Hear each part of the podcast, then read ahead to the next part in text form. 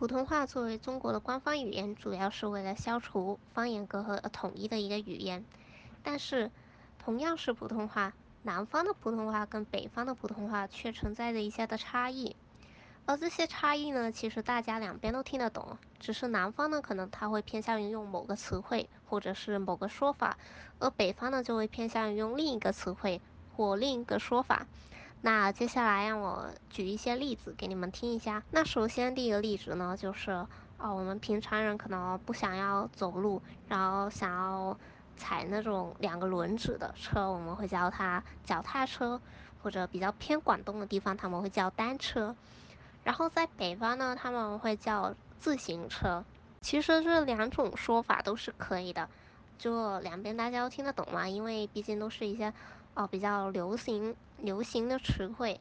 那再呃举一个比较罕见一点的例子，就是那种拿来拧开螺丝的工具，我们在南方会叫螺丝刀，有些人可能会叫螺丝起子。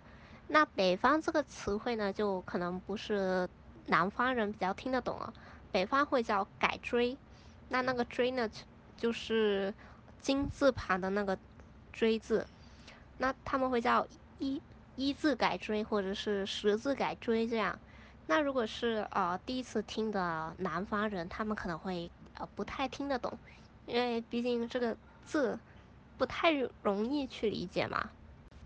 那至于在食物方面呢，南方跟北方在某些食品上面，他们叫法也是有区别的。那在南方呢，看就那种黑色的蛋。我们会叫皮蛋嘛，对不对？然后在北方呢，他们会叫松花蛋。就是如果对于南方人，特别，我也是南方人，对于我来说，我就不太能理解啊，松花蛋它有哪里松花吗？但是这个松花蛋呢，其实是呃皮蛋一开始起源的时候的一个叫法，所以其实松花蛋它是呃最开始的说法呀。皮蛋呢是流到南部之后，南部更改的一个说法。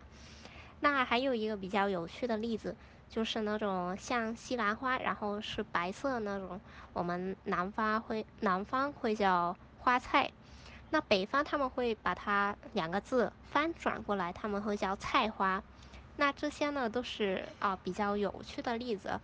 其实呢，南方跟北方的普通话还有很多的差异。那如果大家有兴趣的话呢，也可以自己上网找一下，就网上面有很多资料，然后大家可以看一下两边普通话的一些差异。因为除了刚刚提过的词汇以外呢，还有很多的地方也是有一些不同的。除了词语之外呢，在一些可能我们日常沟通，就他们的说法上面也是会有一些的区别。